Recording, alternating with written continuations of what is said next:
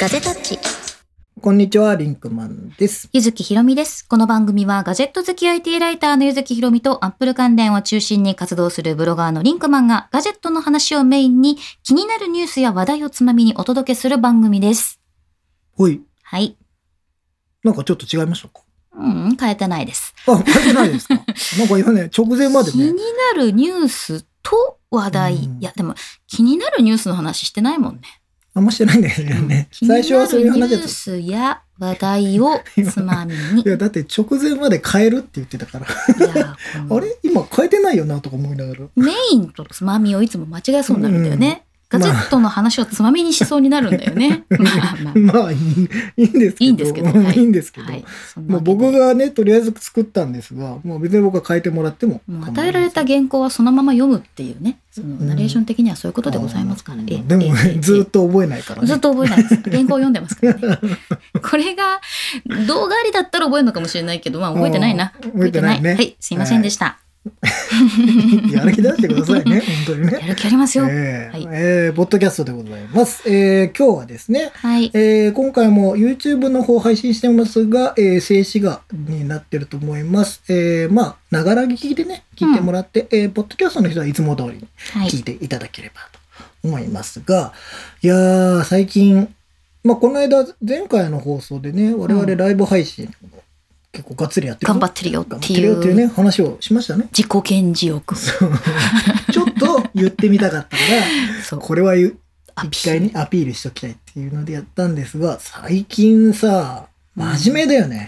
なんか、ガジェタッチ真面目じゃない？何どうしたの、なんか、そう、この間、うんこの間ですよ。だって、アンカージャパンのさ、そ代表取締役の井戸さんとさ、執行役員の遠藤さん来てくれて。う。ねえ、どうしたの？どうしたの？まだ我々始めてそんな経ってないのに、うん。あの、そんな豪華な方に、え会社ですよ、向こうは。向こうはちゃんとした会社え。ですよ。そんな揉め事みたいな言い方するの？いや会社のか、しかも代表ですよ。今ねだってに、え。いや、アもう本ンカージャパンなんて、よ。あれですよ。売上高百何十億とかですよ。あもう、ガーファムの後に A 入れてガーファマになろうっていう話がっていうね本編中であったぐらいですから。らそんな人が我々の番組なんかに出てく,、くださってね。うんちょっともう打ち合わせの時からテンションがもうね違ったもんね。いややっぱりー、もうやっぱりさちゃんとしてらっしゃいますから、我々、あのそんでね、俺、あの、直前にね、あの、これ裏話をすると、直前に、うんまあ、あの、軽い打ち合わせをね、うんさせてもらいますって言ってね、えっ、と、じゃあ今日の流れを説明しますっつって、はい。まあ、こんな感じでっつったら、ええざっくりですねって言われて。言われた言われた。言われて、はい我々ざっくりでしかないいつもざっ。くりなんですよ。ええいや、あの、我々、基本、台本がないので、あの、うん何をやるにしても、一応なんとなく、まあ構今回はさ、成はね、考えたは、りとか、トピックスは考えたりしますけど。けど、うんこれを言わなきゃいけないみたいなのが、基本何も作ってないんで、うん。まあね、だから、ね、その、そう企業の方相手の時は、ちゃんしっかり。としないといや、でも、ねすごい、しっかりやりましたよ。いや、やりましたよ。ええどうですか？おかげさまであありがとうございますのまだね、あの、アーカイブえー等が見れるようになってますんでいや、ね。だってすごい話を聞けたよ。あの、そもそもう、ん。お金を取って、マーケティングのセミナーとかで話すような内容を喋ってもらうっていうね。喋ってもらう。だから、あの、あれですよ、ポッドキャストをね、聞いてる方ももう、あの、うん。基本音声だけで、あの、楽しめるような、なってるんで、あの、1時間ぐらいかな。あの、うん両方とも1時間ちょっとぐらいでやってるので、2夜連続でやったんですよ。。そうなんですすよ。2夜連続って、すごいね、よく考えてみね。でもまああのポッドキャストだけね聞いてる方は、うんうんそのもしかしたらポッドキャストの更新日でだけしかあの、うん見ていらっしゃらないかもしれないんで YouTube チャンネルの方からですねあの松村太郎さんが出てるライブ配信の回は基本的に、うんええあの YouTube で YouTube で見られるようになってますんで。んで、ええ。そちらをぜひ、松村太郎さんが来るとやっぱまだね、ぐっと真面目になるから。そうなんだよね。でもあの太郎さんと3人で話してる裏のチャットがあんまり真面目じゃなくて面白いので、太郎さんの真面目じゃない一面をね。僕はね、いつか番組でも引き出してやろうと思ってる。そうなんだよね。あんな人じゃないんだ。よ。あんな人じゃないんだよ。あんな人じゃないってどうそういう言い方はちょっと。同い年だからね。同い年年だからこそ言える。言えるけど、もっとね、砕けた人なんですよ。そう本当はね。そうなんですよまあ、ちょっとそれを後々なんか、まあ YouTube の方でね、あの、準レギュラーということでうんやってもらってるので、あの、ちょいちょいまだ出てくれると思うんで。準レギュとか準準レと 準かレとか。いろいろ言ってるけどもうだんだん楽しみ出してきてるよね、太郎さんの方がね。でもね 太郎さんが本当にライブ配信に関してネタを持ちすぎてるっていう 話がねいや、そう。ほんとすごいよね。いや、もうね、一回飛ばしましたからね、太郎さんは。そう生配信を。まあ言い方悪いけど寝落ちしたあどっちどっちの言い方が悪いかわからないけど いい。まあ、本当面白かった本当にね。いや、だって、事前にね、我々告知をして、うん今日松村太郎さんが準レギュラーのゲストですゲストですって言って言ったのに、あれ ?3 分前になって連絡が取れねえぞっつって。最高に面白かったよ、もう。あれ？これ？っつって、もう、でも、一応もう告知した時間だからさ、うん。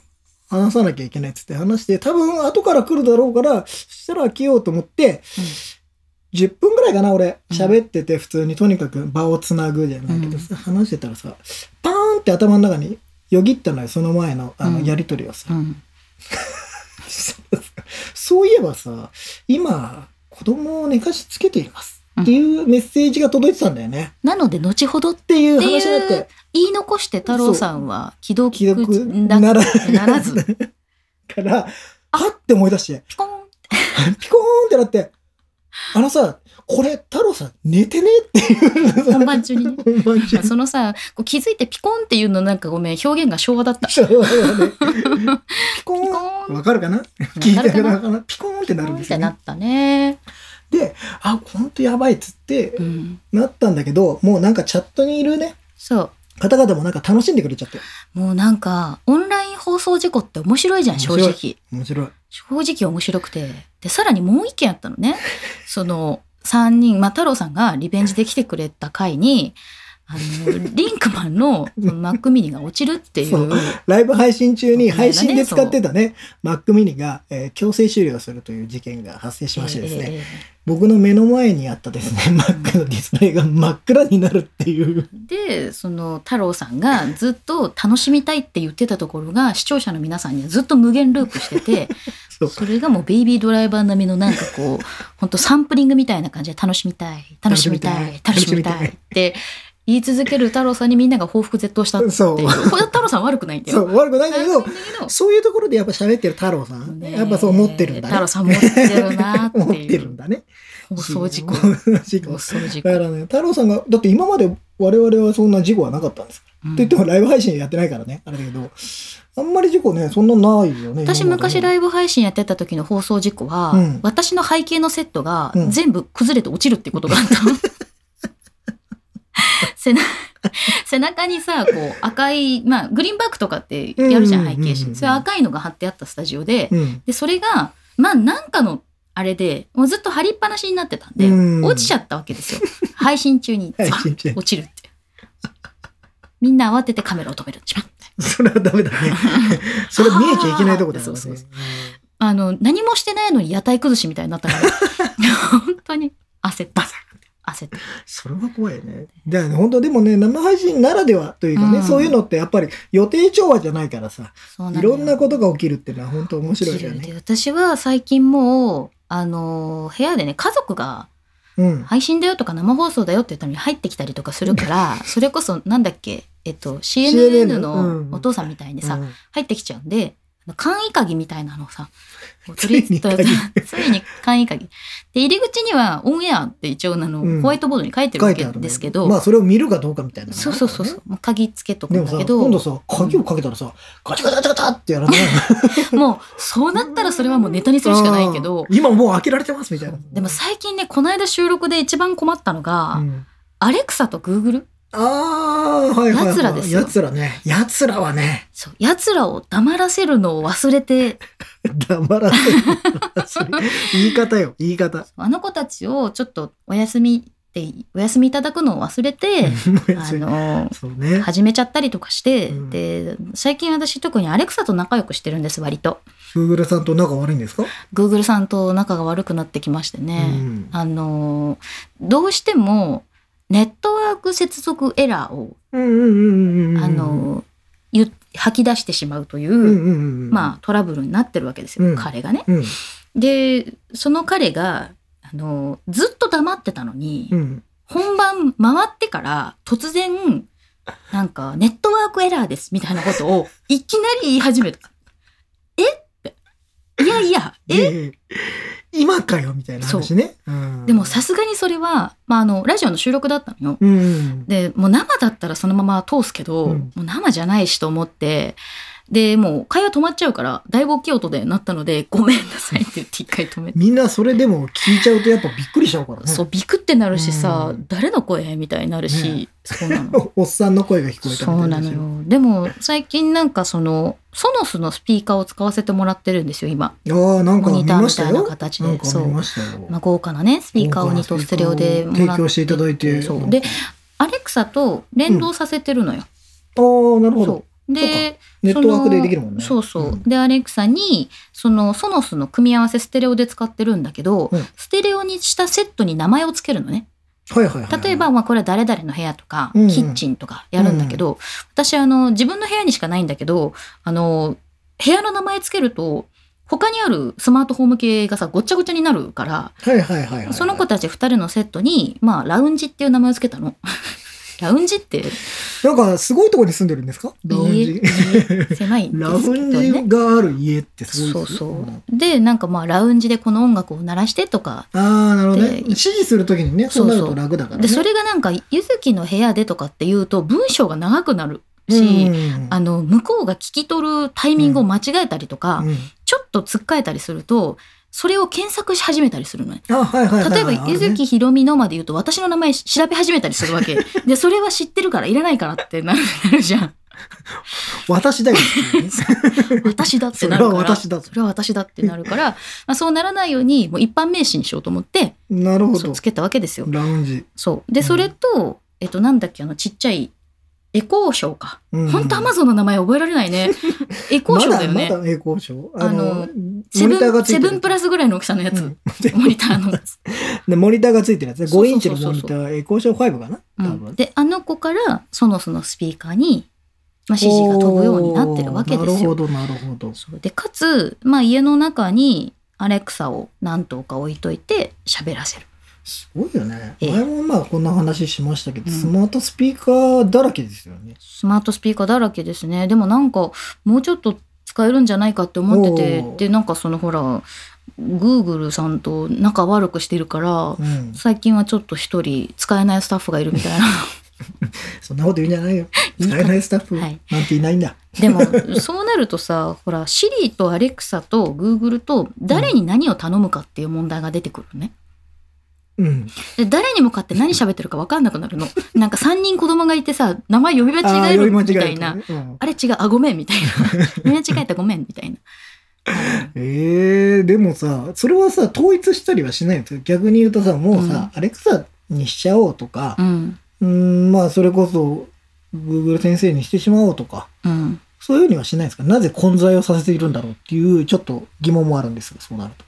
あの、ベッドにいる時に、うん。アレクサに呼びかけるのが、ちょっと距離が遠いから、シリにお願いしたい。ああ、そうか。手元にあるからね。アレクサーって、うん。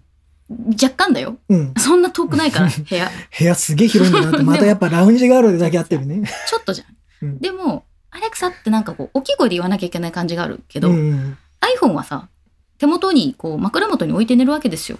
まあそうですね。だもうもうだったら電気消してとかはあーシリにお願いなるほどね。そういうことした方がいいかなって思っていて、うん。ただ朝起きた時は、あの、おはようって言うと、あの、音楽かけてくれて朝のニュースのフラッシュを読み上げてくれるみたいな設定に今してるんですよ。うん。おはようはちょっと声張ってもいいじゃん。うん。でもさ、、お休みの時にあんまり声張りたくなくない？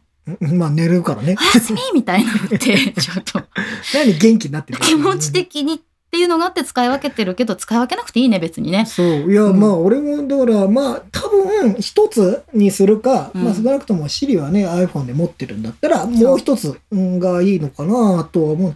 うちもでもね、あの、前も、前の時はあんまりやってないみたいな話をしましたが、うんちにもね、エコーショー5が来て、うんさらに、Google、何でしたっけ、ネストハブ？ネストハブなんだろう ?Google の名前覚えられる？ね、すごいね。うん俺が今忘れてたぐらいのね、うんネストハブがうん来たんですよ。ただね、ちょっとこれ、うちも問題がございましてですね、ええ。ネストハブさん、ちゃんと設定したつもりなんですが、ええ。なんかしないけど、YouTube、あの、画面にね、うんあの、画面をちょっとふって左側にふ、何、フリックとかなんかするとね、うん YouTube のおすすめみたいなね、YouTube ミュージックと YouTube のおすすめみたいなの出てくるんですよ。そうそう。もう出てきて、うん。それをタップする、見たいから、タップするじゃないですか。うん。そのご希望には添えませんみたいなこと言われるの。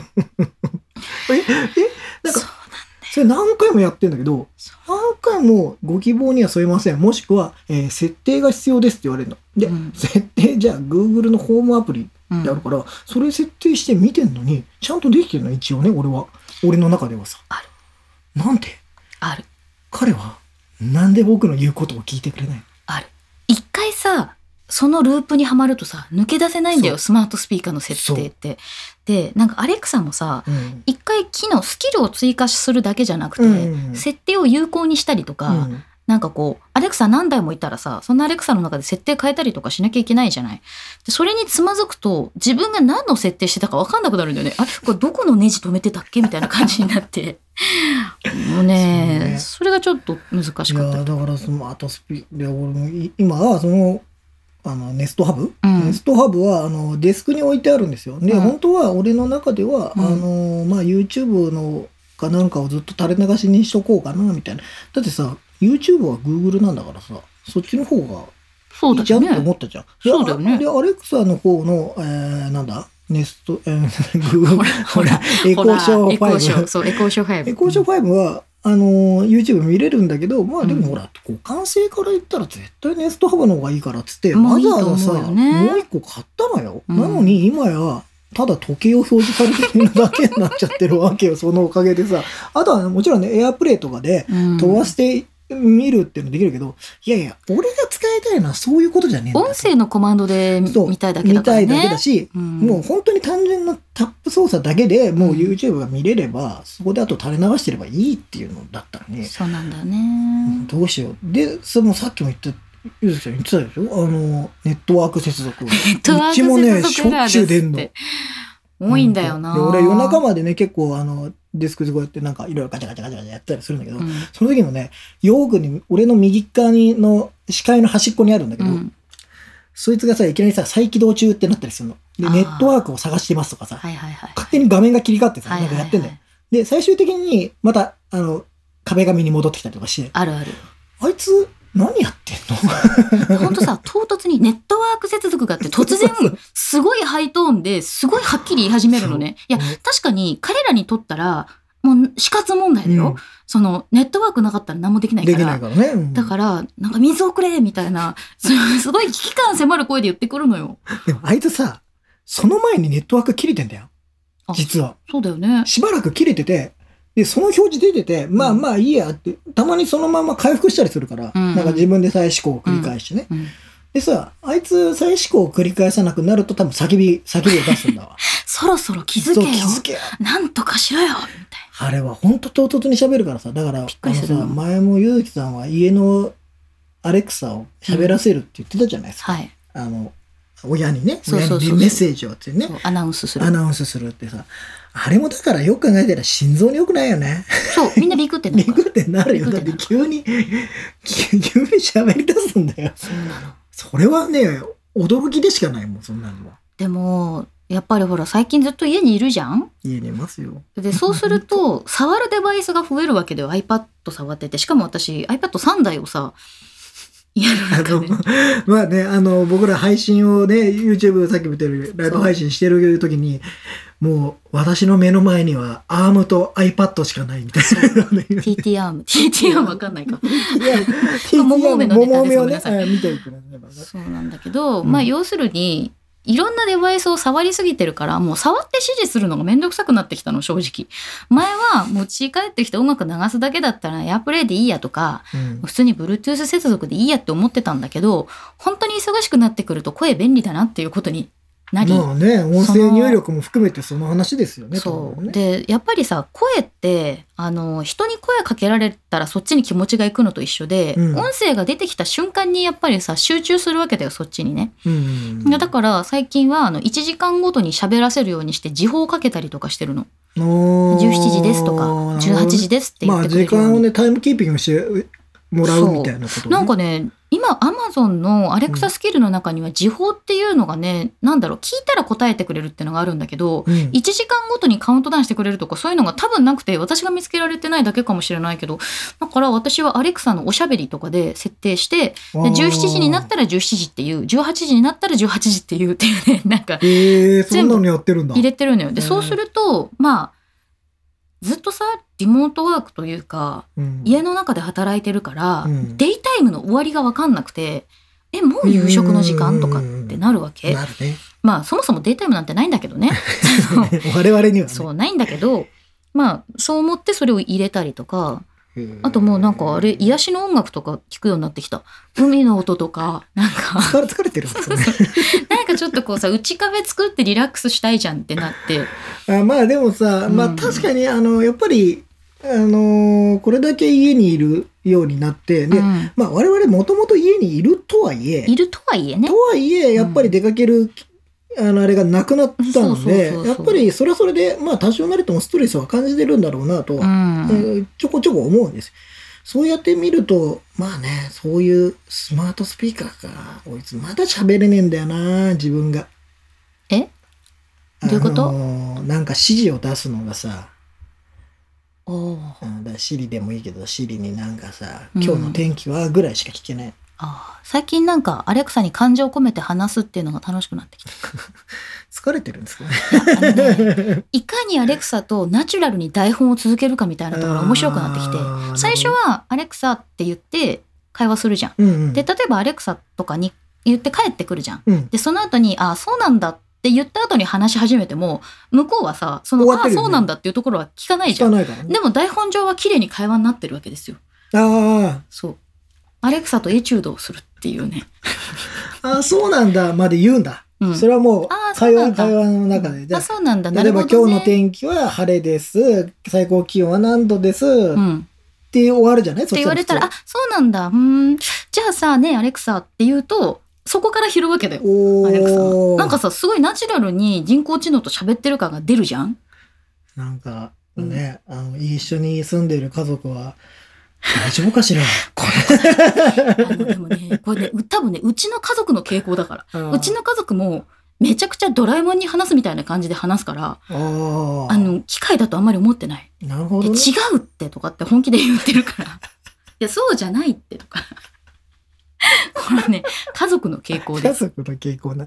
うんあまあ、それがじゃあ理解があるんだったらいいけどね。そうめっちゃなんかこうとんじいかなこと返されて笑ってますわ母母とかああ、いや、でもそれはすごいね。もう、うん未だにそういうのをさ、うんね、おとお年をいってからやっぱそういうの新しいものをね、使うっていうのも大変ですかでもね意外とそのロボットとか人工知能とかってあの年配の方の方が親和性が高いっていうデータもああるんですよ。まあ何も考えずにこの子と喋ってね、まあぬいぐるみと喋ってねって言った時にもぬいぐるみに素直に話しかけられるっていう。何もう俺みたいなおっさんだと逆に言うと恥ずかしさが起っちゃうみたいなのはね まああるけどさ正直さ。そうそうそういうのはあると思うよ。うん。誰かに聞かれてたらどうしようみたいな。だってさでもさ今例えば突然さ本当にドラえもんのクオリティのドラえもんが目の前に来てさのび太くんと同じぐらいのテンションでいける？いけないいけない。いけないよね。全くいけない。だってのび太くんは完全に友達として喋ってるじゃない。そう。でもさ今思えばさ、うん。のび太くんってさ最初に必ず名前呼んでるじゃん。あれ音声コマンドだったんじゃないかと思う。マジか。ドラえもんは何呼ばれない限り。だって必ずドラえもんって言ってから話し始めるじゃん。あれ同じだったんじゃない？アレクサと。マジかこれ衝撃的な衝撃の事実。いや知らないけど。多分多分違うよ。そうじゃない時もあるよ。そうじゃないけど。時もあるけど。でもまあまあなんか、うん。そうか確かに呼んでるケース多いもんね。そうなのよ。だからあのテンションでいけるかっていう時のためにこう今からそういうプレパレーション。我々が生きてる間に来るんですかね。でもでもわかんないな。来るかもしんないね。うん、ほら、シリの場合は、うん。あのね、そのアップルの経営方針上、やっぱり成長は遅いわけじゃないですか。すね収集してるデータがうん Google とか Amazon とは違って、プライバシー重視してるから。でも、これだけ世の中の人の声が、まあ溢れていて、うん人工知能にラーニングさせられるものもたくさんあるから、なるでしょ、そのうち。いやーだからねそれこそうん。ペッパーくんがもっとちっちゃくなってさ、うん。もう本当に。ロボホンじゃない？違うか。そでもロボホン、でもロボホンぐらいでもいいんだよね。ロボホンぐらいがいいかな。うん。うん。ロボホンが結構本当に自由に歩き回るようになって、うん。普通に会話できるようになる世界は、確かに、まあ僕らが生きてる中では、普通に生きてる中ではですよ、もちろ。うん。ん。なんかさ、うんラブラドールぐらいの大きさのロボットだったらよくない？ちょっと大きいちょっと大きいかな。もうちょっとちっちゃくていいんかな。家の中をさ、階段とかうん移動してきてほしいから、そうね。うん。そうそうそう。あの、階段とか、あの、段差を乗り越えられないわ。ちょっと、うんそしたらやっぱりほら。ら、ボストンダイナミクスのさ、あの、あれ怖えもんよ。まあ、あれはね、あれは確かに、ちょっと足の子は、そうそうそう。あの、あの、あれは絶対わざと怖く作ってるしね。まあそうも絶ね。対にあれは。でも、そこまで、まあ、ないんか、けるなくはないか。そっうんか。あと10年とか経っちゃったらもうやっぱまた世界変わってるんだろうね。そうなんだよね。でも、うん、やっぱりそこに来て話しかけられるまでの間、我々は、こう、アップルのね、商品に少しずつ慣らされてきたかのように、少しずつ慣れていくんだよ。なんか、電話ができてから今のさ、オンラインミーティングまでの歴史の中で電話は何十年もあったから、音声で繋がっても何の不思議もないけど、まあよく考えてみたらなんで音声はそう。つながるんだろうとかさ。だってほら、昔のさ、電話のこう録音してあるやつとか動画あるじゃん、たまに。あれ聞くとさ、やっぱり、なんかこう、緊張して喋ってるよね、片言でうん。で、被って喋るようなことって、昔はなかったわけだかああ、まあでもトランシーバーに近いじゃないけどさ、そうそうそう向こうが喋ってこっちが喋ってみたいなね、感じだったら。から。だからスマートスピーカーとも今のうちに慣れておかないと乗り遅れるよ。乗り遅れる。いやでもね、本当に乗り遅れるっていう意味ではさ、うんやっぱさ、僕ら、その今40じゃないですか。うん。で、若い頃とのその感度が違うみたいな話は、前もちょっと一回確か感じたちでしたと思うんだけど、うん。本当に気をつけとかないとあっという間に置いてかれるんだろうなと思ってさ。そうなんだよね。やっぱさ、まあ、それで、それでもいいやっていうこともいいとは思うんだけど、別に、うん。まあまあ全部を追いかける必要もなかったりするし、うんうん。まあ自分の生活の範囲の中で取り入れられるものみたいなのもいいんだけど、まあ、僕らみたいな仕事をしてると、やっぱ、それを無視ししてると終わってしまうので、そうねなんかあの、ただ新しいものを追いかけるっていうだけじゃなくて、それを使う時のリテラシーだったりとか、うん。その商品ないし、そのサービスを、まあ、どういうケースで使っていって、誰がそれを必要としてるのかっていうところを、やっぱり先まで読めるような、ね、データを入れとかないといけないなとは思うよね。ね、ね。そきゃいけないんだよね。だからちょっと、まあ、勉強する必要はないと思うんだけど、うんまあ、その馴染んでいくっていう意味ではさ、まあ、なんか使う、やっぱ新しいものにさ、が出た時にさ、やっぱもうちょっとワクワクしなきゃダメだなと思ったりするわけ。何？ワクワクしなくなってるでもさ、昔に比べたらしなくなったかなって思う。のおー。うん。あの、ちょっと冷めた感じが出てきてる感じはあるんだよね。正直なところ。昔さ、iPhone すげえワクワクしたけどさ、まあその iPhone の、もう iPhone にワクワクしないんですか？いやいやいやアップル系ブロガーのリンクマンさんが iPhone にはもうワクワクしないんですか？毎回ワクワクしてます。かっこ棒み。じゃなくて、やっぱりさ、そのさ、うーん、まあ iPhone は成熟してきたとかもいろいろあるんだろうけど、ね。ほら、あの、自分が今までに見たことのない機能だったりとか、すごく革新的なものっていうものはね、こう成熟していくとなくなってはいくからね。うんうんただその、ちょっと自分が保守的になり始めてるなっていうのは感じるんですわ。例えば？えー、だから、ううんーん、例えばと言われると難しいんだけど、その新しいものが出てきた時に、うんいやー、これ使う？みたいなことを思う。単純に言うと。ああ、うん、昔は、うわ、これ見たら、うわ、こんなことできるかも。わーって思った後に、あの、あでもこんな使わないかもね、とか思ってた、うん、その思考の流れが、うん、最初から、いやー、これさ、っていう風な否定から入ることが、全部じゃないですよ。なんかちょっと多くなってきてるのが自分の中では、あ、ちょっと、そうやって、うん。自分の中でちょっと守りに入り始めてんじゃないかなっていうのはちょっと感じるところはあるな。でも、うんそれをちょっと守りっていうのかどうかわからないけど、私うん5年前ぐらいうに、ん。ちょっと似たように思ったことがあって、うん一回やっぱりね、その、いろんなもの、ガジェットが目の前にあって、それを比較して記事書いたりするけど、で、これをどうしたいのって、うんうんうん、あるじゃない。そうそう、んなった時があって、でもね、結局それ、その解決に至ったのは、あの、海外に取材行くようになって、うん。開発者の人に会うようになったら、また考え方変わったかもしれない。あの別にそれって海外に行かなくてもよくて、うん。あのその時私のきっかけになったのはたまたま CS だったんだけど、うんうんやっぱり日本の中にいると一番最後のまあエンドユーザーに近いわけですよ記事を書く人って。うんうん。でもう製品が出来上がっていてでその製品は私たちが使うためにどうするかっていうところを考えて書いたりするじゃない、うんうん。でも本来はその、うん、と開発の背景だったりとかうん。どうやってこの会社ができたとか、うん。で本人たちは実はどう思ってこれを作ったのかとか、はいはいはい。あとビジョンがこうだとか、そういうところが分かるとこの製品の未来をもっと応援したいと思ったりとかまあアンカーさんもそうじゃない、うんうん。例えばアンカーさんのビジョンがあるから新製品が出た時にワクワクするとかっていうのと一緒で、うん。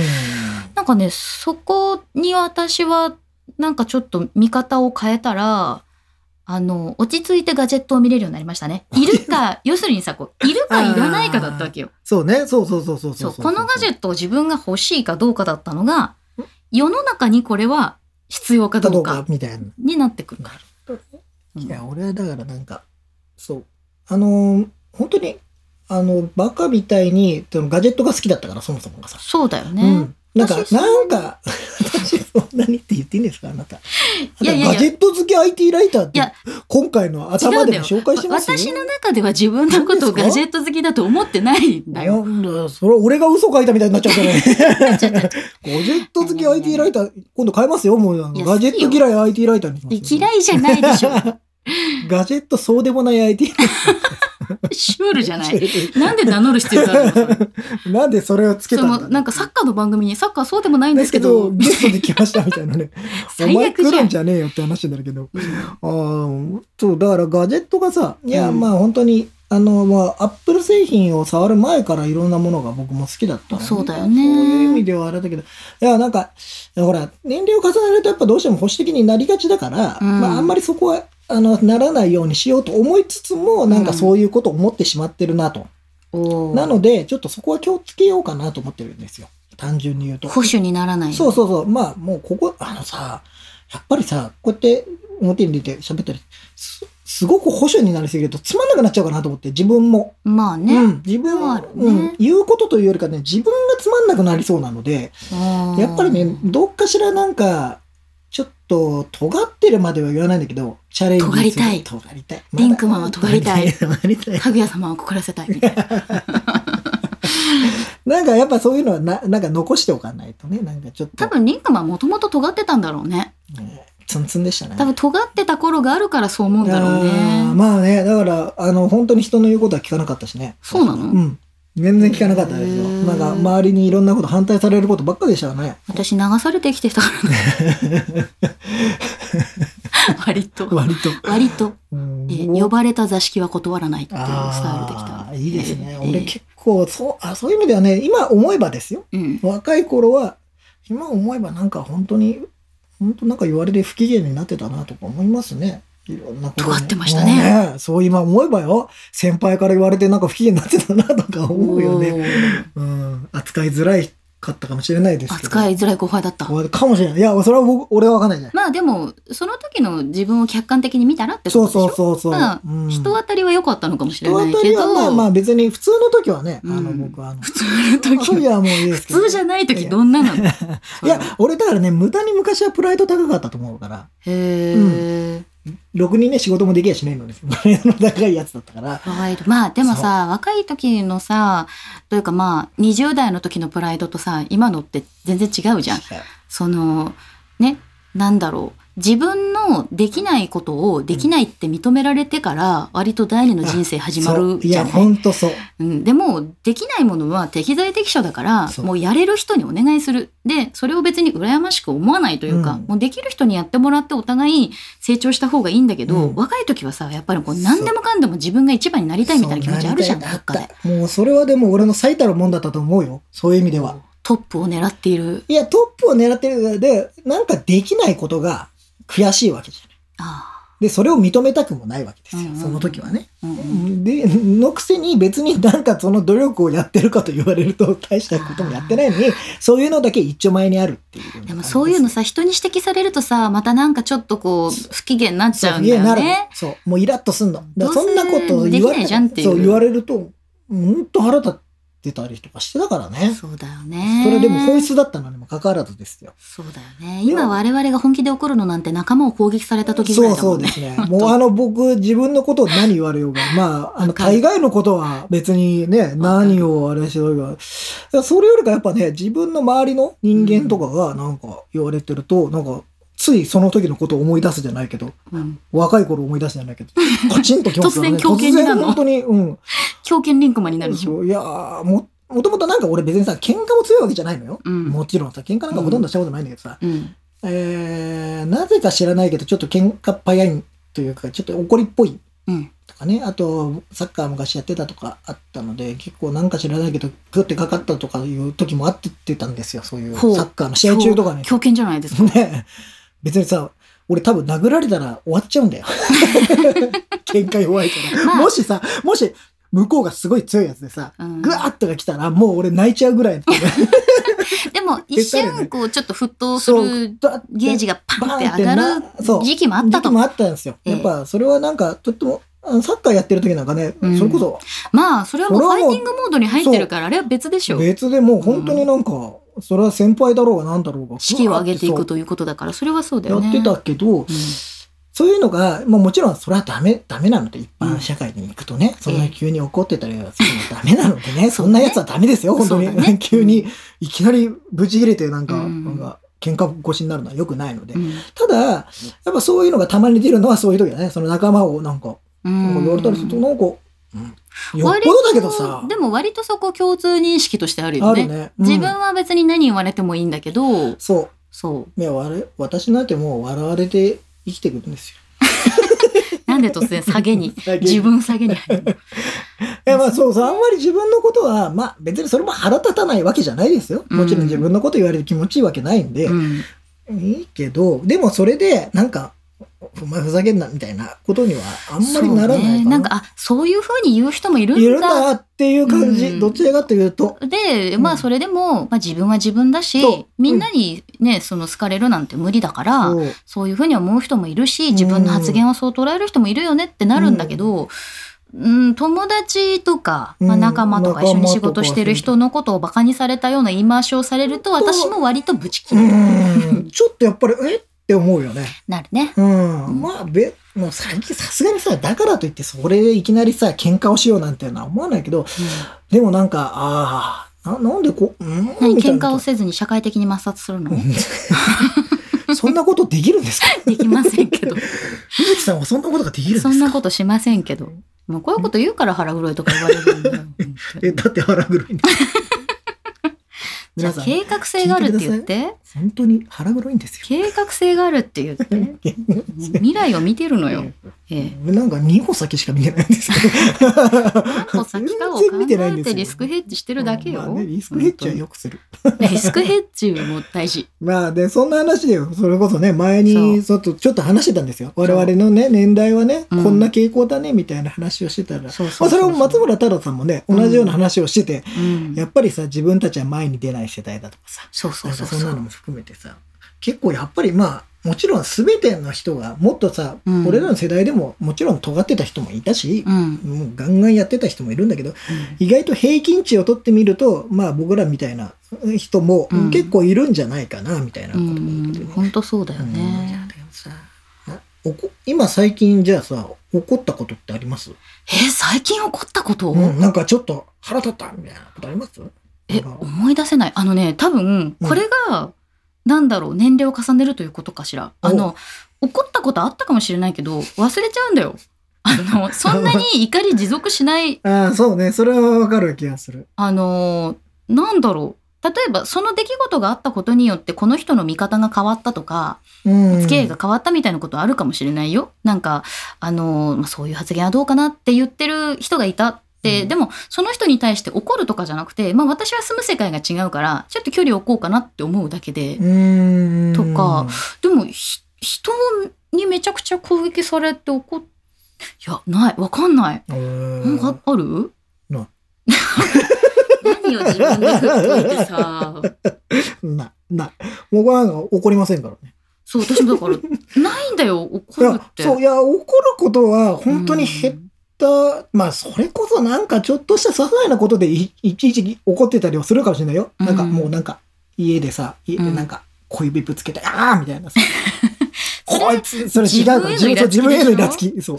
とかはあるかもしれない。なんか人に対してまあ怒るっていうこともないし、あとそれ、前もね、ははあの、我々で話してたこととしては、あの、うんあの、なんかすごい言われたとしても、人を嫌いになることがほとんどない。いない。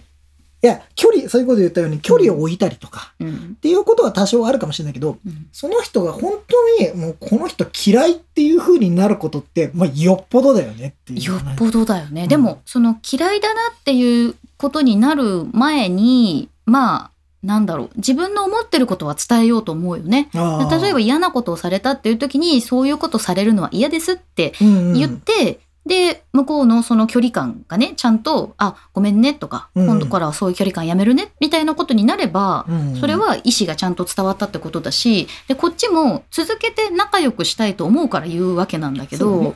と本当に嫌いな人にさ、もう言う前にこう、撤退じゃん？撤退だね。ふって。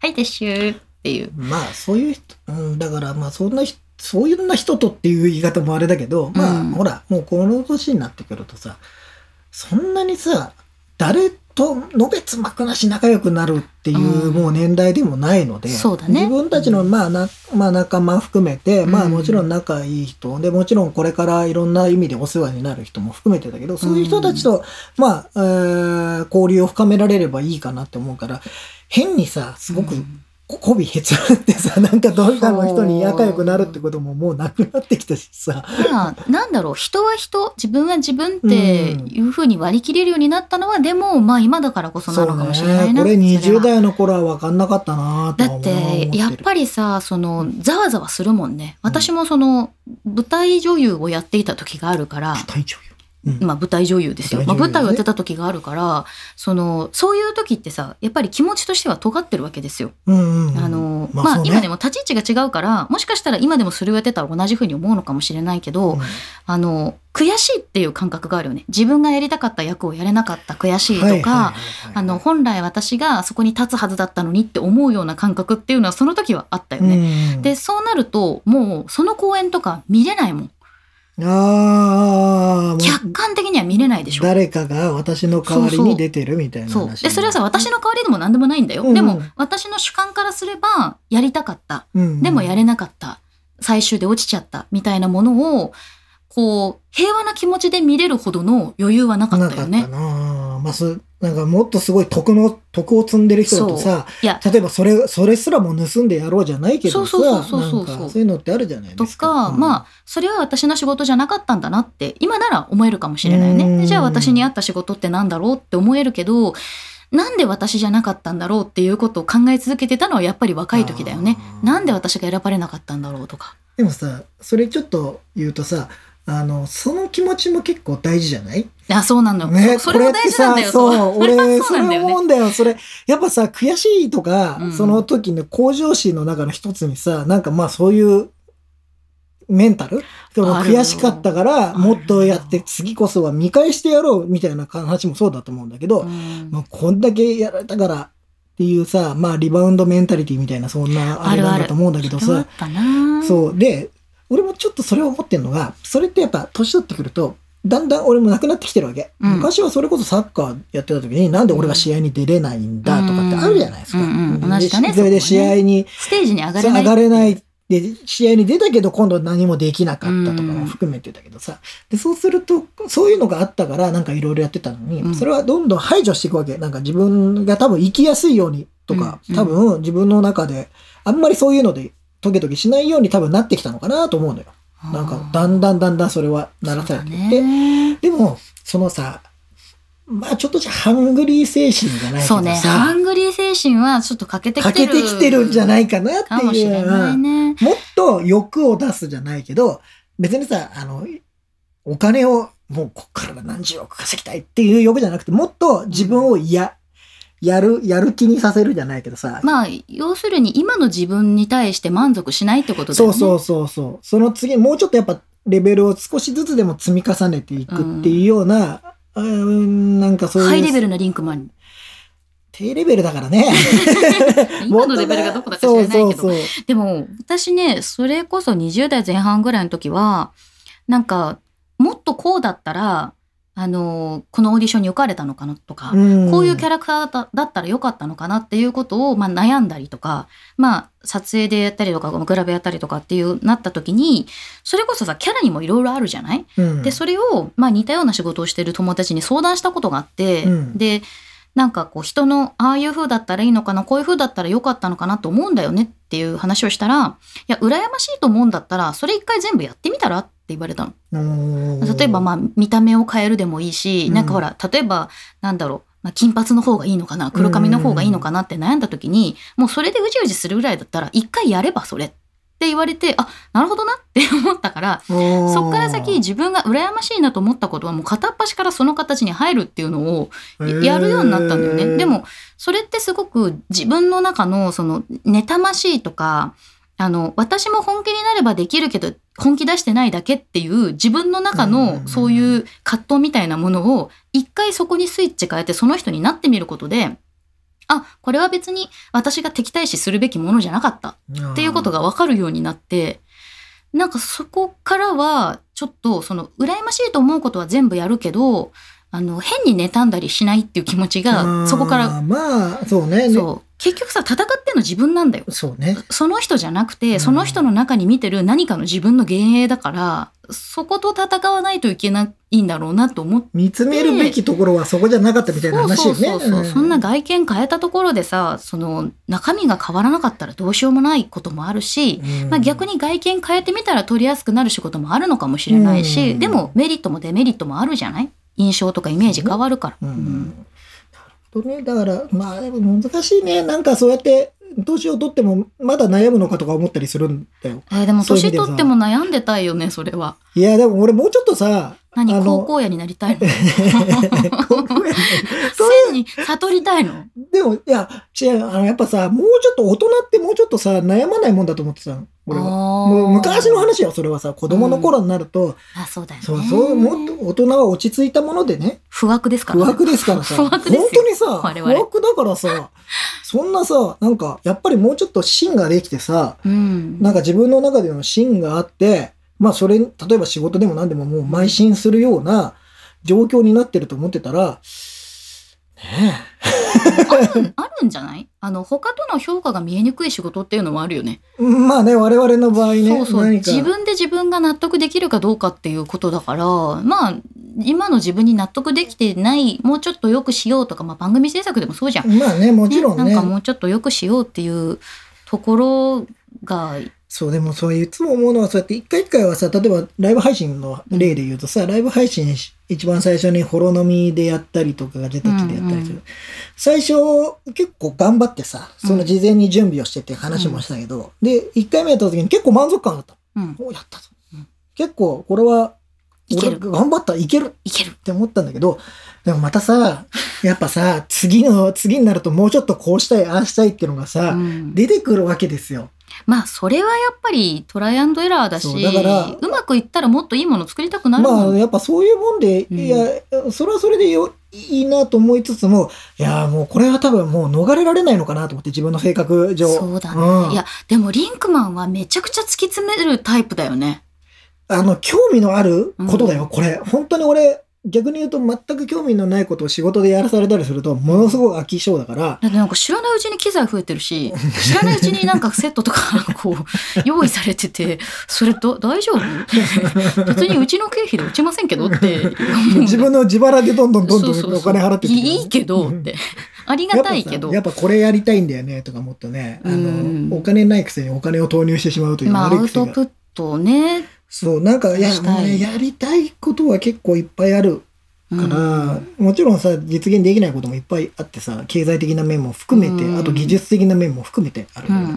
まあちょっとねちょうどまた配信の話になったんで配信だとやっぱより良い配信と、より良い配信と。より良い配信。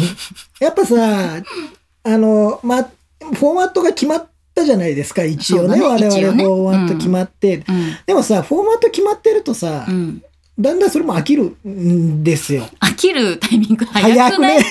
まだ10回もやってないから早いよ。もう、俺の中では次のなんか面白いやり方がないかなとか。でもそれはわかる。なんか結局、ルールがないから、うん。自分でいかようにでも作っていけるっていうのは、もう、なんだろうね。新しいデザインやってみたいとかさ。これやったら面白いんじゃないっつってやったら事故るかもしれないのに、うそうそうそうあのさ、これ絶対さ、俺、これね、あの皆さんやっちゃいけませんけど、うんあのー普通配信があるじゃないですか。配信日って決まってる。うん一応ね、スケジューリング立ててやってるわけでね。その前日になってさ、俺なんかこれ試したいっつって配線をいじり直したりするわけ。ダメだ。終わった後にして。明日だっつってんのに。終わった後の翌週にして。本当に。思うんだけど、俺はもう前日だったり当日だったりにガチャガチャ、いや、こうやったらいいんじゃないかなっつってやっちゃって、俺、この間の配信かな前日かなんかにやったら、当日の朝、ちょっと配信の一応準備しちゃおうと思ったら、全然映らなくなっちゃって。怖い。もうやめて怖いよ。一気にまた戻して、また元に戻して。よく考えてみたら、ああ、これじゃできないな、みたいなのがあったりさ。うんでもね、それやっちゃうんだよね。だから、本当のプロの仕事じゃないよ、俺のやってることまは。これ。あトライアンドエラーだね。そう。うんプロ、プロの人はやっぱほら、それこそさ、リハーサル環境は動かさない。動かさないし、うんアプリのバージョンもそう簡単に上げないんですよ。そう。あとは、もう、毎回、毎回しまって、毎回セッティングしても完璧同じになるなれるようにするっていう、ちゃんとさ、うんあの、手順書があったりはするんだけどさ、なねないからさ、俺の頭の中にしか今、うんもうそれが存在してなくてさ、そうだね。そう、だからそうなると、まあ、いつかまた事故ると思うよ。やめてよ。それはやめてよ。いや、あの、面白い事故だったら歓迎する。ただ、ただ単に放送ができないとかいううん事故になったら、ただ目も当てられないから、もうちょっと、いや、でもなんだろうね、これ、やっぱ俺多分意外と好きなんだね。いや、好きなこういんじゃない？うのやってるのがね。配信とか。配信とか好きなんだね生き。生きしてるもんね。ああそうなんかね。なんか好きなんだね、と思った。うんあの、結構時間を忘れていろんなセッティングをする。感じがあるうん。なんかね、本当そのなんか、なんか明日の配信どうするみたいな話をしたら、実は新しいその兵器を投入しました。今？え、今？みたいな。大丈夫？それって。おお、そうかそうか。ってなる。いや、だから前回これだと、やっぱちょっと見た目的にうんあれだし、ちょっとかっこ悪いよねっていうところがあったんですよ。まあ、例えば一番最初のホロ飲みの時、ううんん、なんか見てもらえるといいんですけど、うん最初はもう背景ごと入れ替えるっていう、なんかテロップを出したい時に背景ごと丸ごとガンって入れ替えるっていうことをやってたんですよ。まあ、いわゆる強引なやり方だけどそうだ、ね。別にそれでいいんだよ。うんでも、ただ事前準備が大変なんですよ。それ用のやつを全部用意しとかなきゃいけないか。ら。うん。で、オペレーションを間違えたらダメだから、うん。人が、人が消えたりするから。そうそう、消えるからね。うん。だからそういうのも準備。でもこれもうちょっとスマートにならないかな。でもそれはさ、うんあの、トライアンドエラーしてトライしてたものに対しての回路をシンプルにしようっていう、まあ、プログラムみたいなものだから、そそれはやってしかるべきだし、今自粛中だからこうだけど、あの、外に出て似たような環境をってなったらさ、例えばね、うん。あの、ゆかさんはなんかこう、香港とかにいて、私がアメリカにいて、リンクマン台湾にいてみたいな同時中継ができるセットを組まなきゃいけない日が来るかもしれないから。そんな日が来るんですか？多分今同じ環境でできると思うけどねあ。ーでも 5G とかはね、もしなんか。全世界的になれば、うん意外とそんなこともでき結る。局昔取った絹塚ですからね。我々もそうです、我ね。々ねね。やってたんだからね。いや、だからそれ役に立った。で今になって、あの時俺は嫌だった。意外とそういう配信ね。嫌だっていうか、そんなに好きじゃなかったんだそんなに好きじゃなかった。で、あと、時間の拘束が激しかった。まあ現場厳しいからね。そう。で、うん今はさ、自分が出て、うん自分の好きなようにやれるわけじゃないですか、ガジェタッチの場合はね。ですよね。我々、一応だって、意思決定機関は私という人しかいないそうそうので、基本はね、そそんなにの意思決定おおむねここ意思決定ぶれないからね。ぶれないから、別にこれやりたいっつってうん、嫌だって言われることもないから、ない。お互い多分ないと思うんだけど。ないね。うん。あ、いいんじゃない？それ。いいんじゃないとしかならない。ならない。んやろうって。よっぽどなんかね、変なこと言わない限りよっぽどは多分。変なことが出てこない。ないよね。まあ、やりたいことは、まあまあ、大体似通ってるからやってるんでしょうけど、うんそういう意味では。だから、その中で、配信がね、意外と、実は、だから好きなことやってるからハマってるんだろうね。んでもまあそれ、れは自分のアップデートだよね。うん。まあね。私野心っていう意味で考えると、うん。自分の見た目に対する野心がうん。昔に比べてどんどん減ってってる気がしてそれは危ないなと思ってる。ああ、なるほど。うんあのもうさこれが自分っていう、まあ、定型のフォーマットがあって、はいはいそれでもう私割と67年変わってないけどでもあのねホロノミとかも一緒にやってるあの我々がねよく仲良くしてる軍曹というねあの人がいまして軍曹がね、軍曹々の10がね個上でございますよ。もうあのー40になったら下がってくんだと。基本的には落ちていくんだと。でそれをキープするために努力しなきゃいけない。それで普通になれるんだって。聞きたくない話だね。そう。だから40になったらもうアンチエイジングは努力しなきゃいけないの多分。もうそうだね、多分っていうか努力しなきゃいけない多分っていけない。ね。もうあの40まで生かずして本当はやらないといけなくて、でまあそれはね自分の見た目のことだからやるよ？やるけど多分今まで意識してきた以上に、今は自分そんなに感じてなかったとしても今後それをやっていかないとどんどんやっぱり落ちていくし見た目に対してこう美しくいようとかあの人にいつ見られてもいいようにしようっていうところのモチベーションってやっぱりこうさ人間の本能としてさ人の目があるからこそ生き生きできるみたいなのあるじゃない、うんね。それはあるね。うんそれこそ我々 YouTube やってますけど、やっそう。ぱ YouTube 出た時ってさ、うん。もうやっぱりまあ別に、まあ、年を重ねていくことは悪いことじゃないんですが、まあ、やっぱりそれでもちゃんとしてたいなっていう、普通に、そうそうそう。あの、絵的にね、ちゃんとしてたいわけですよ。そうそうだから、まあ、清潔感のある感じが、うんあーいいとか、うん例えば、まあ、さあ、もうさ、やっぱ太ってきてるんですよ、私。何突然？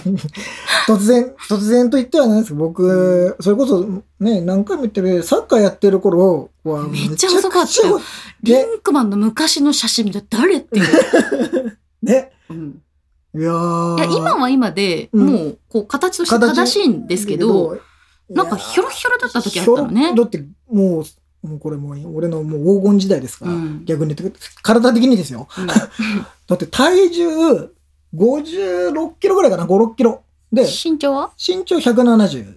で、まあもちろんサッカーやるにしてはひょろすぎるんですよ。で、筋肉がちょっとつきづらい体だったので、うんえーまあ本当に走ったり、サッカーで走ったりするとさ、うん当然痩せるじゃないですか。うんで、体脂肪多分一桁台だったんだ、その時ね。ねうんもうだから、本当に腹筋、バッキバキでしたからね、その時は。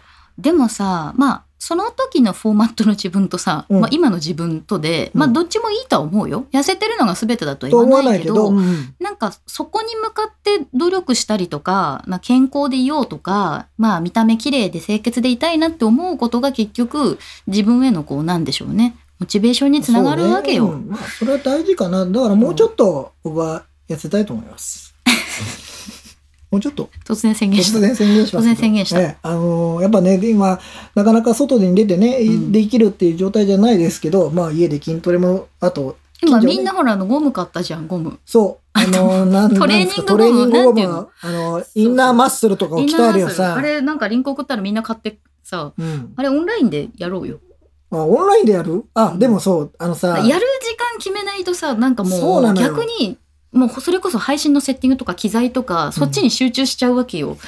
見たいコンテンツもいっぱいあるしそさう。ね。あのね、俺、本当に自分はあんまりそういう自分のコントロールができないので、うんあのー私もじゃ。運動をするっていうのを誰かからガンって刺激をもらわないと、うんそれですら、えーっていうようなでもさ、人ロノ。ミとかさ、みんなでさ、ああのアップルウォッチ連動する？あ、それはいいかも。うん。だから、あ、やってるなって思えば、まあもうちょっと少なくとも。でも、カニタさんとか200歩ぐらいしか歩いてないかも。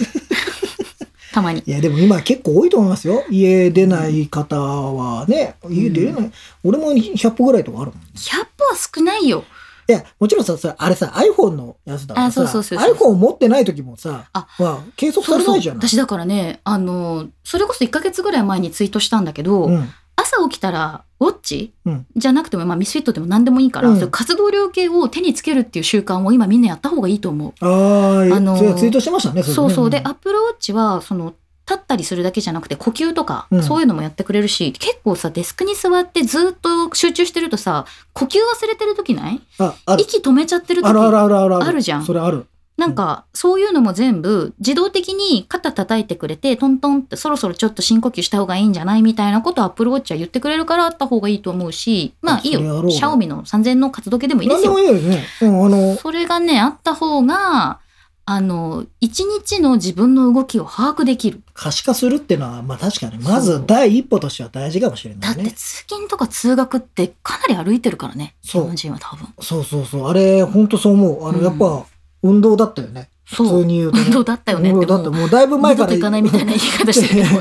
だいぶ前から俺は、あの、自宅が基本的な作業場になってしまったので、そうすると、過去の話なんですよあの別に今の状況がどうこう、うん前から僕もう自粛前からずっと自粛。ずっと自粛なんですよ。僕はずっと自粛。自粛はしてなかったの。ずっと前から引きこもっ引きこもって、在宅ワークそうそうそう。もちろん、あの、ちゃんと打ち合わせには行ってますよ。その時はね、そういう時は言ってますけど、でもそうやってなんかちょっと、もうちょっとね、うん刺激をしてあげないと、まあ、そのさっきの軍曹の話じゃないですけど、うん自分でちゃんとそコントロールしていかないと、う。うん。やっぱ、ちょっと皆さんに、あの、本当にちゃんと見てもらいたいんで、この先もね、YouTube。ね 見た目で？見た目、見た目見た目で？別に見た目で俺は、見た目では見られてねえからあれだけど。見見た目がいけてるいけてないとかじゃなくてやっぱり、うん見た人がその親近感を持ってくれる清潔感でいるということが大事なわけですよ。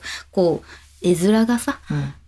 絵面がさ絵的に絵さ的にさっていうのはありますからね。まあねまあ、もちろん別に、あの、あとは、あのさ、そう、もう一つだけいい？ちょっとこれ結構喋っちゃったけどさ、うん。あの、YouTube やってさ、ライブ配信するじゃない、うん。今最近。うん。そしたらさ、着る洋服がなくなってきたんだよね。ある。あのね。衣装ですよ、衣装、いわゆる。そう私フリーランスで、うん。なんかまあテレビのリポーターとか、うん。もう私フリーでやってたから全部じ衣装自前だった。うん。であのレンタルができる時はレンタルしてたしその局に洋服がある時はそれ選んでもらったりとか、うん。でスタイリストさんがいる時はスタイリストさんだけど、うん。今もう完全にさ家の中で洋服着るだからえもうこれ一巡したよなどうしようみたいな。本当俺もう2巡ぐらいしてる。やっぱりさあの 女性だとエアクローゼットとか、うん。あの1ヶ月に何枚か着れるやつあるんですよ、ちょっとあれ今だからこそ必要かなって思ってる。いや、うん。本当にね、ちょっとね、うん。まあ別に皆さんがどれだけ気にして、ね、俺の洋服のことなんか気にされてないかもしれないんですが、でもやっぱさ、自分の中では気になるわけですよ。またこいつこの洋服着てんなとか。まあ逆にさずっと同じ服を着続けるっていう YouTuber さんとかもいそう、そっちに振っちゃうっていうのもうん。一つの正解かもしれないし、うん、まあそこも頑張るっていうのも一つのやり方かもしれないじゃないですか。でもね少し前にもやっぱりオンラインの配信が増えたからそのスタイリストさんとかが、まあ、つかなくなっちゃって困ってるっていうモデルさんとかいたのね。で私今こそ例えばそのオンライン配信用プランとか YouTuber 用レンタル衣装プランみたいなのがあってもいいんじゃないかと思ってるんですけど、あのどうでしょう？どうでしょうね。あの、まあもちろんね、そこそこ、あの、お金を稼いでらっしゃる YouTuber の方とかだったらね、うんあの、やっぱ多分気にしてると思うんだよね。着てる洋あとさ服とかさ。のはいいの別に、でももったいなくない？あの買った後どうするっていう話で、そう、あの、じゃあ衣装のさ、うん。衣装だとやっぱりさ、ちょっとやっぱり色が入ってたりとか、明るいとか明るい色とかさ。うん。で、普段、俺もしかしたらこれ嫌いかもしんねえなっていうのも、まあ、多少やっぱりさ、見栄えって考えるとあそうるから。なんだよね。で、私ね、前に2006年？違うな。2008年ぐらいかな？うんあの、NHK さんのインターネット放送局みたいなのの、えっ、と、企画と出演と両方やってた時があって。すごいね。企画出演？をやってた。工藤官九郎かみたいな。いやいやいやいや。やってて、まあ、たまたま、その、えーの企画の方も一緒にやらせてもらってただけなんだけど、その時は、えっ、と、パーソナリティが3人ぐらいいたんだけど、うんさすがにちょっとその7日間ぐらいある中で全部でまあ21着とか必必要になるじゃない？でそこはあのスポンサーで提供してくれるファッションメーカーさんを探してで衣装提供してもらってっていうことをやってた。だからもしかしたらそういうオンライン向けの衣装提供していい例えばほらその楽天さんとかアマゾンとかでうん。ファッションを扱ってるメーカーさんがそれこそ例えばこうさ今日配信できた洋服これですって言ってインスタに上げといたらそこから買えるみたいなこともできるわけじゃん？そういうなんか仕組みがあってもいいんじゃないかなってお待ちしてま、あ、違う違う違う。でもそれはのか、あの私たちだけっていうことじゃなくてねうん。そういうサービスがあるといいなと思ってるしあの簡単にマッチングできるそのオンラインでこの衣装を着たいっていうそのブロガーさんとか、えータレントさんとかとマッチングできるといいなっていうのは思ってるんだけどこれここで話すことじゃないね誰かにこれ相談した相談した方がいいねいいね。あの、ちゃんと実力者に。そうまたはこれを聞いて それいいねと思ってくださった方は私に個別に連絡ください 小銭稼ぐことします。ビジネスチャンスお金。ビジネスチャえンスーなんか、なんなんかマージン取るんですね、まだね。そうガジェタッチでとガジェおーじゃあいいですよ。それじゃあ、いいです。機機材費。機材費機材費今ね、知ってます？大赤字です。管理費っていう名目でうちの会社に入れる。あ、いいですね。うん。結局なんだ。なんだ？なんだ？結局なんだ？ほら。お金が欲しいって話欲しい。いや欲しいよ。じゃあまず向上心は必要ってまあ、ことそう。そう。向上心、まあでもそう、あの、み、そんな、番組を良くするためには、やっぱりその自分たちが出てる、そう。自分たちも含めてなんか向上していかないと、そう。やっぱりダメですから。見た目もそ内容も気持ち的にも向上していってまあ一緒に関わってくださる皆さんとか見てくださる人と一緒になんか進んでいけたらいいなとは思うよね、ん。せっかく発信してるんだから。そうそうそう。あの、本当にそれは、本当に正直な気持ちでね、なんか、そうだって本当にさガジェタッチ大好きですとかってツイートしてくれる人いるんだよめちゃくちゃ嬉しいい。なんか、ありがとうございます皆さん本当にいつでもコメントをお待ちしてます。はい褒められて伸褒びるめられて伸びるんです。我々です ね、もう、本当にでもね、あの、ココメントにはだいぶ助けられて、あの、正直言ってさ、あの、別にガジェタッチで全くお金になってないじゃないですか。あ言っちゃったね。はっきり言ってね、うんはっきり言って今の状況でね。ええーもちろん、もちろんこの先にね、やっぱお金にもなっていくことも大事だし、うん。すごい大事だけど、やっぱこういう、そういう声声援っていうんですか？コメント、声援そうだね。んに、やっぱ、まあ反応というかさリアクションというか。に、やっぱりすごい助けられてるというかね、うん。ああ、またやらなきゃ。こういうのがいいんですよ。人間はコミュニケーションがあってこそ癒し癒されて生きていくわけですよ。ね。この年になってそんなことをまた思うと思わなかったし、ねありがたいことまです。さか僕は前に、前に出るというか、表に出るとはちょっと思ってなかったね。まあいろんなことがあってもいろんなことあるんですね。はいいいんじゃないですか？楽しくやっていければ、私。まあ皆さんも自分がやりたいと思ったことをあんまりこう深く考えずやってみるっていうまあのも、一回や、そそうでもあと今だから新しいことできるとか、う。うん。今ほら例えば聞いてる側の人でも自分でポッドキャスト始めてみると今かささ、それこそさ、ん簡単に始められるんですよ。別に、あの、僕らなんか勝手にマイク買ってね、いろんなことやってますけど、本当 iPhone とかさ、スそうそうそうそうマホのマイクで、あの、そのまんまもうすぐ録音できて、そのまますぐ公開できるっていう。結局コンテンツありきだからね。そう。そこで何を話すかとかが大事なわけですから。まあ僕がね、このマイクに凝ってるのなんてね、本当は、あの、違うんですよ。自分を上げたり下げたりするね。今日は。上がったり下がったりだね。そう、でも本質は、でも中身だったりう、ん。まあなんか、まあ我々で言うとだ、まあこういうのをダラダラして話を聞いてもらってね、はいなんか、あの、皆さんがクスッと笑ってくれたりすればいいなっていうような、本当にそんな話。最後の方でこうなんかリンクマンのさいい感じのぼやきで終わるパターンめちゃくちゃ多い笑ってやってくださいそう締め方が多分分かってないんで、締め方がね 締め方がなんかちょっと昭和なのよね昭和だね。締め方が昭和ね。ねはいいや、そうそう。いや、別に僕らはほら、特別な存在でも何でもないんでね。はいなんか、なんかだから、普通に皆さんが発信する側になるっていそううだのを現在。ね発信しましたそうそうよっていうのを教えてもらえただかららね、嬉しい我々も聞いてはいみたりとかね、いろいろできるかもしれない。もういいでしょ、今日は。また喋ったね。よく喋ったね。喋ったね。ライブ配信では最近そんなに喋ってないから。そう、我々聞く側になってるんでね、真面目、真面目キャラで言ってますんで。真面目な。まあライブ配信で我々を見た時はお真面目にしとるなと。あいつら、あいつら猫かぶっとるな。真面目にしとるなって思っていただければ、ポッドキャストを聞いてくださってる皆さんとしては、こっちが本当な、ええ。で、ちなみになんですけど、はい。うーん、ちょっと、実験的にですが、はあ今度、今度、ちょっと次の配信か、その次の配信かは、ちょっと全然まだ決めてないんですが、うん。ライブで、うん YouTube のライブで、ああ、はいはいポッドキ。ャストのうん。収録をしようかな。公開収録公開収録。太郎さんとかがやってるよね。やってますね公開収録そうそれをパクろうかなと思って。じゃなくて、そうだよなえー あの、まあ、僕らライブ配信の環境が、うん一応、まあ、何回かやって整ったので、うんまあ、い大体の場合、僕らの場合、今、ゲストが来ていただいて、うんうんえーそれで僕らが喋るっていうんですけど、まあ、ええこれで、僕らポッドキャストを、うんあの夜中とかに撮ってるじゃないですか。夜中にオンラインでさ、ね撮ってるじゃないですか撮って。るわけよ。ね、だから、それを。そう。寂しいね。それだけ聞くと相当寂しいよ。レモンみたいになっちゃっ で、それを、じゃあ、ライブ配信、まあ、画像を出すかどうかとか、あうん。映像を出すかどうかとか。もちょっとやってみたいよね。ね、含めてやって、ゆるっとした感じ。でゆるっとした感じで、例えば1時間とか、うん。まあ、あってライブ配信をして、もちろんコメント、その時にコメントもそのまま取れるので、うんうん。コメントでそのままコミュニケーションを取りながらいいねいいね。やってみて、で、うん。その後に、えっと、YouTube 版、YouTube 版じゃなくて、はい。ポッドキャスト版は、そのを、えーちゃんと編集というか、うんうん。えー音、ちゃんとしてうん流すと。うんっていうのをちょっとやってみようかなと。ええ。ちょっと今、画策しておりましたので。画策しております。うんこの画策のリハーサルに3時間も4時間も夜中かけとるんじゃ。本当に、これ分かっていただきたい。あの、この収録の前日にですね、ええーだいぶ時間をかけていろんなことをやりまして、我々。え。もうすぐ朝が来るわ。何をやってるんだろうね。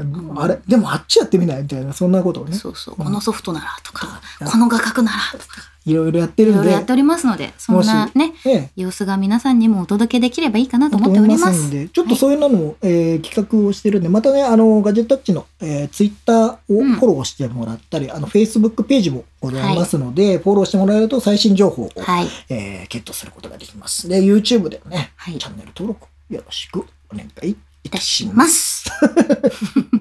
いいんじゃないですか？はい。いい締めでしょ、はいというわけで今日はこんな感じでよこんろしいでしょうか？な感じでいかがでしょうか、はいというわけでお送りしました。目立たずあなたに寄り添いたいガジェタッチ。お相手はゆずきひろみと、リンクマンでした。また聞いてください。バイバーイ